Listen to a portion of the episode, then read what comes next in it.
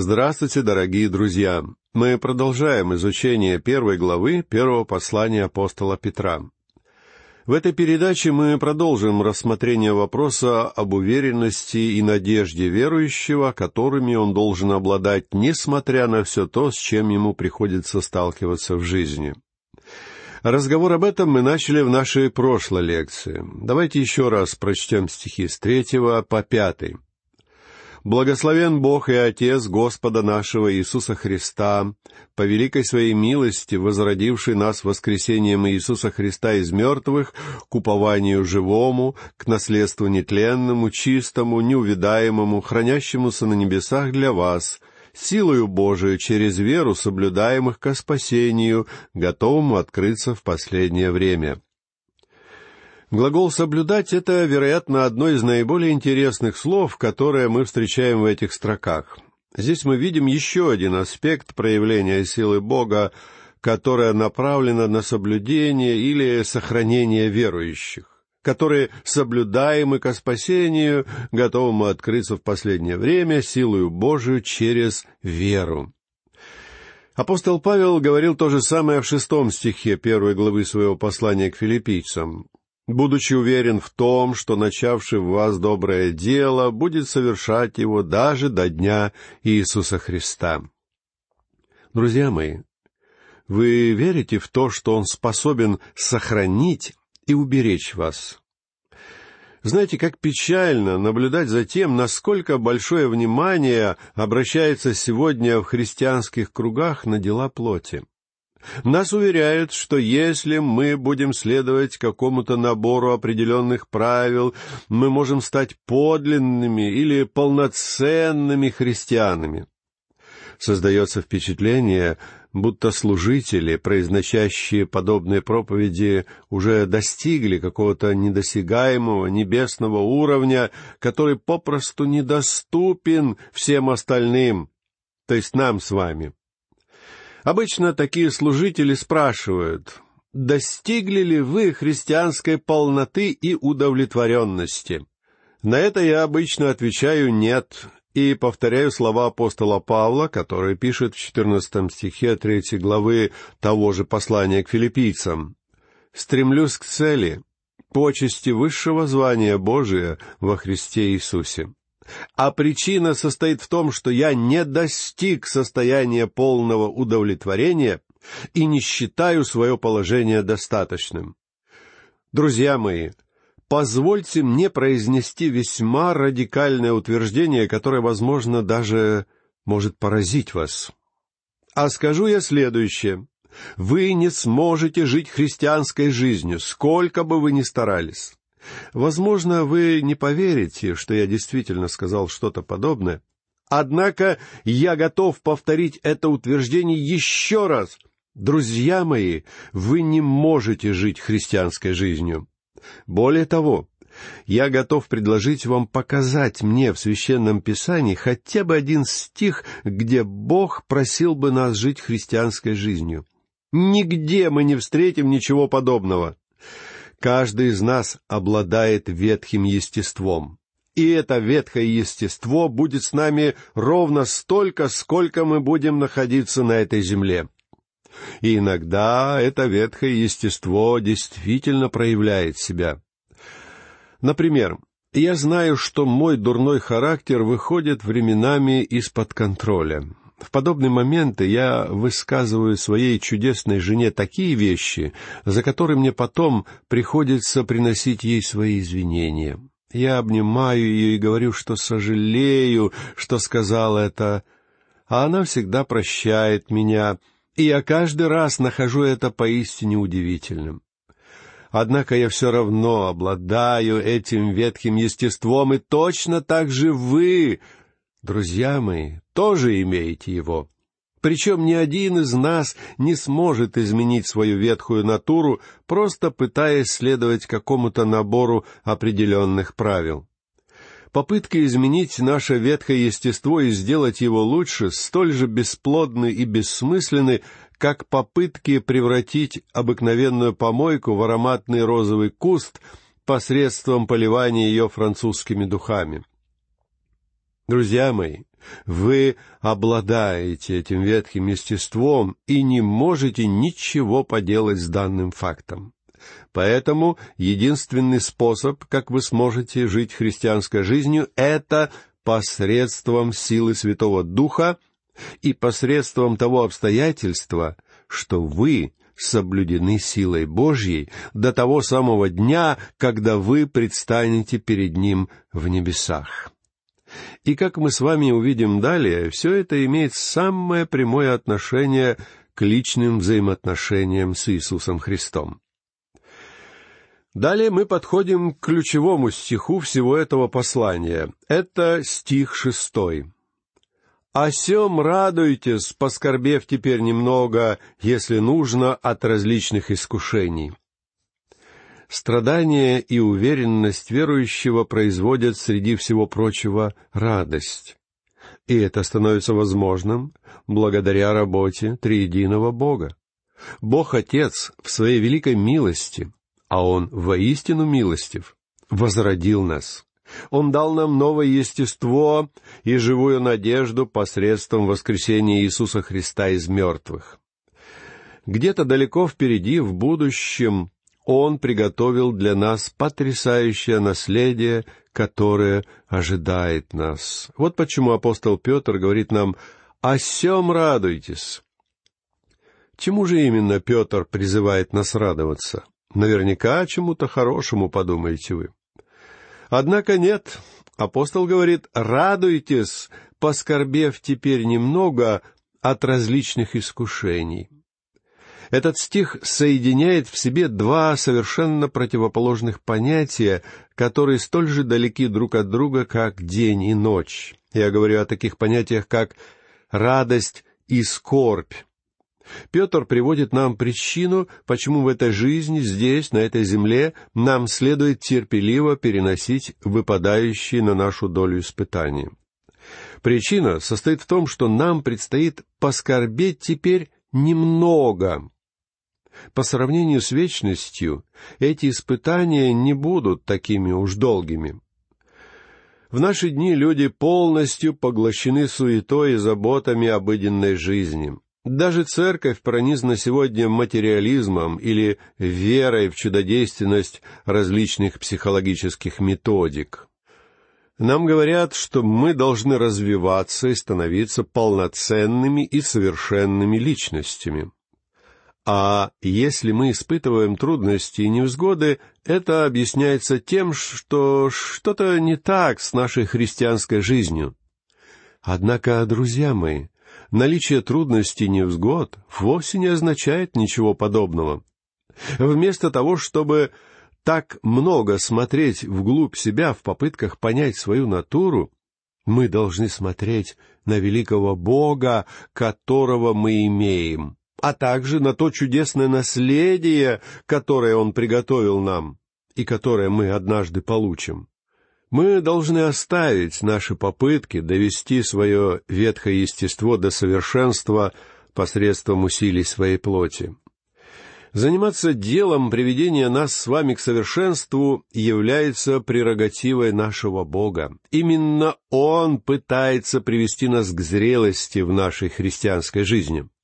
А избранный Богом метод совершенствования и улучшения нашей жизни это посредством многократных испытаний.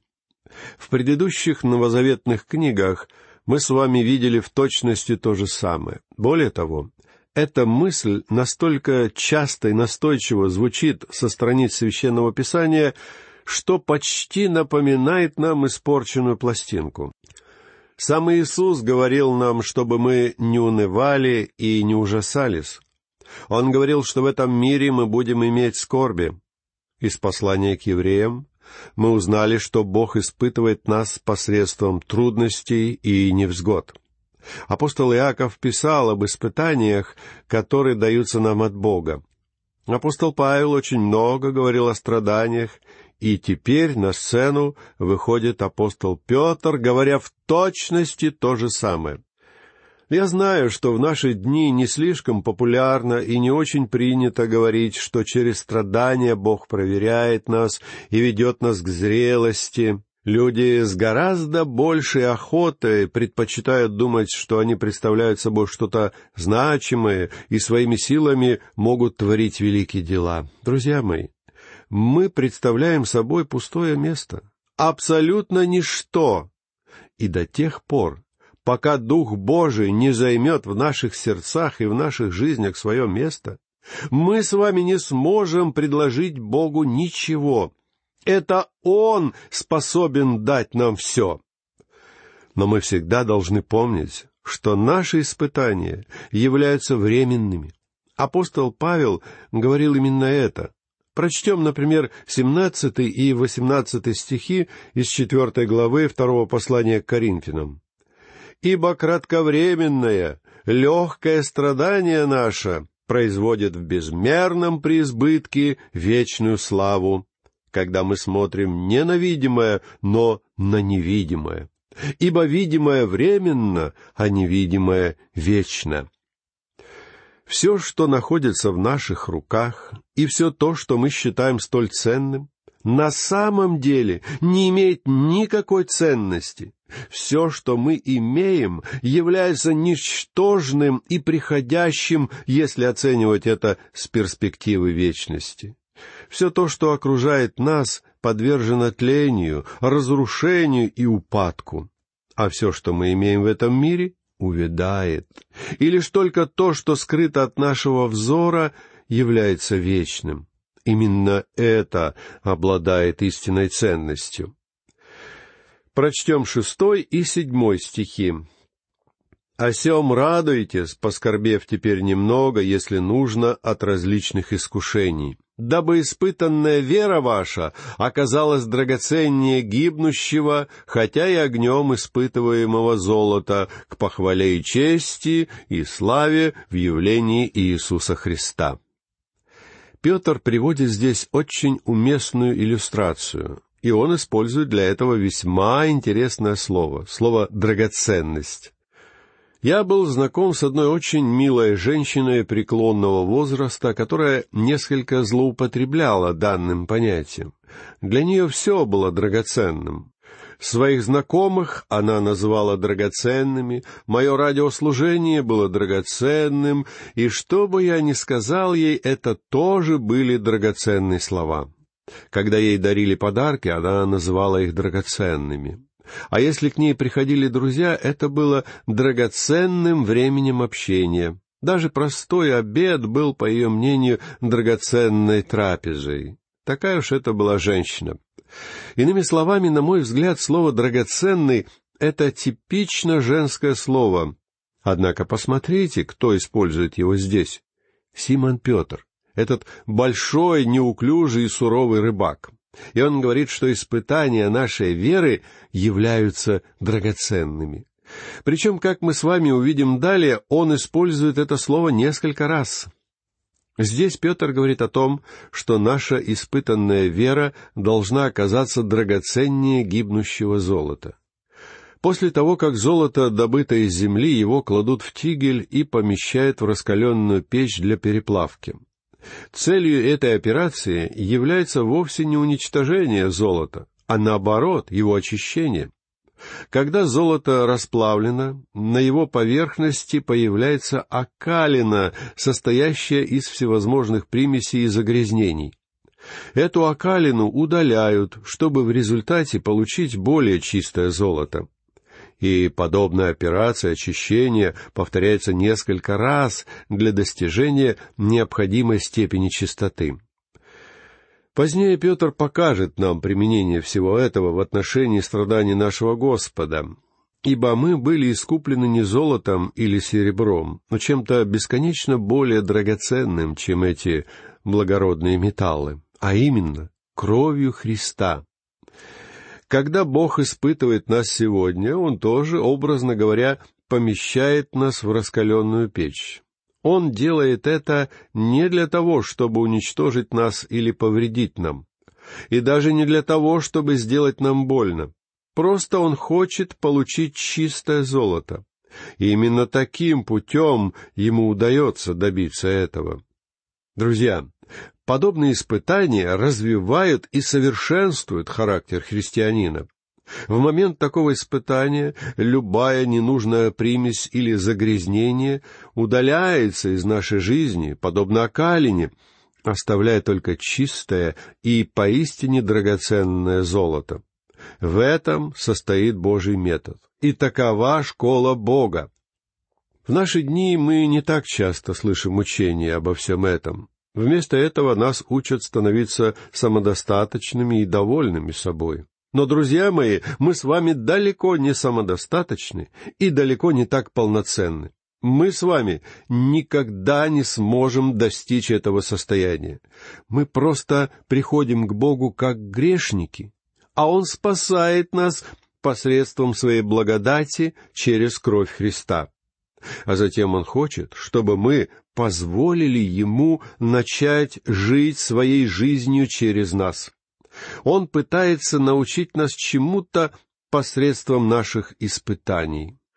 И в результате всего этого Он все ближе привлекает нас к себе. Нет путей, которые бы быстро и прямо вели нас к зрелости. А все эти современные новые методы и приемы неизбежно заводят в тупик. Единственное, что приведет нас к истинной зрелости, а также к похвале чести и славе в явлении Иисуса Христа, это посылаемые Богом испытания нашей веры. Я уверен, что при появлении Иисуса Христа мы будем благодарить Бога за все испытания, выпавшие на нашу долю. Более того, может быть, мы даже будем сожалеть, что нам не пришлось пережить большее число таких испытаний, потому что, когда мы встретимся с Ним, мы, наконец, увидим и поймем их истинную ценность. Просто задумайтесь об испытаниях, через которые довелось проходить апостолам. Когда Симон Петр писал это послание, он уже знал, что впереди его ожидает распятие. И здесь он говорит, что когда мы попадем в присутствие Иисуса Христа, мы сможем продемонстрировать там чистое золото благодаря этим испытаниям. Это именно то, на что мы должны в уповании смотреть вперед. Далее давайте прочтем восьмой и девятый стихи. В этих стихах Симон Петр говорит нечто весьма драгоценное. Не могу удержаться, чтобы не воспользоваться словом самого Петра. «Которого, не видев, любите, и которого доселе не видя, но веруя в Него, радуетесь радостью неизреченную и преславную, достигая, наконец, верою вашей спасения душ». Для каждого из нас этот стих должен означать очень много. Помните, что Петр лично знал Господа Иисуса и сопровождал его в течение трех лет. И в конце концов, как мы знаем, Петр претерпел жалкое и позорное падение. Но однажды утром на берегу Галилейского моря Господь появился перед своими учениками. Эти люди занимались ловлей рыбы всю ночь, были утомлены и измотаны, поэтому Господь собственноручно приготовил для них завтрак. Но я полагаю, что более всего остального он ожидал встречи с Петром. Лично я не удивился бы, если бы Иисус сказал этому апостолу, «Симон Петр, я не могу более доверять тебе, потому что ты отрекся от меня. Теперь я вынужден посадить тебя на скамеечку запасных, так как не могу более использовать тебя. Однако нет, Иисус не сказал ничего подобного. Вместо этого Господь произнес, «Симон Ионин, любишь ли ты меня?» И апостол Петр, который прежде был хвостуном и любил высокопарные слова, почему-то не стал хвастать или хвалиться. Со слезами он сказал, «Господи, Ты знаешь все, Ты знаешь, что я люблю Тебя». А Господь Иисус ответил, «Я поручаю Тебе пасти моих овец». И именно апостол Петр произнес в день Пятидесятницы первую в истории христианства евангелизационную проповедь. Апостол Петр любил Господа, зная его как земного человека. Но он говорит нам здесь, что мы с вами, не видев его, но веруя в него, должны радоваться радостью неизреченную и преславную. Святой Дух — это тот, кто может сделать Спасителя реальным для нас. Друзья мои, в этом кроется секрет христианской жизни.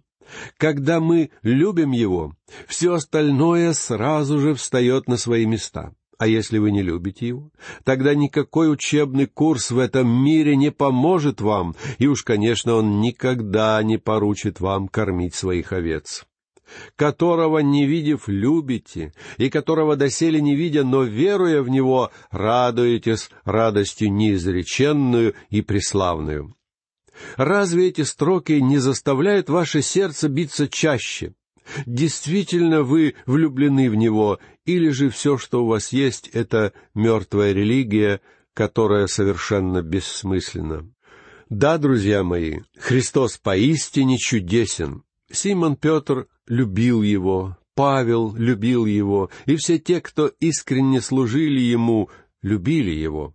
Поэтому я надеюсь, что вы тоже любите его, ибо если это так, это решит множество ваших проблем. Это поможет вам в ваших взаимоотношениях с вашим супругом. Поистине удивительно, каким образом любовь Христа объединяет сердца. Она не только поможет вам в вашем доме, но также поможет вам в вашей церкви. Любовь ко Христу объединяет верующих. Она поможет вам во всех ваших взаимоотношениях, если вы любите Его. А еще любовь ко Христу приносит радость в ваше сердце, заставляя его радоваться радостью неизреченную и преславную. Задумайтесь, друзья мои, можно ли называть вас радующимся христианином? По крайней мере, так должно быть. Вы являетесь детьми царя, и у вас есть наследие, которое однажды станет вашим. Чудесно быть его чадом. Давайте не будем забывать об этом. На этом я хочу попрощаться с вами. Всего вам доброго. До новых встреч.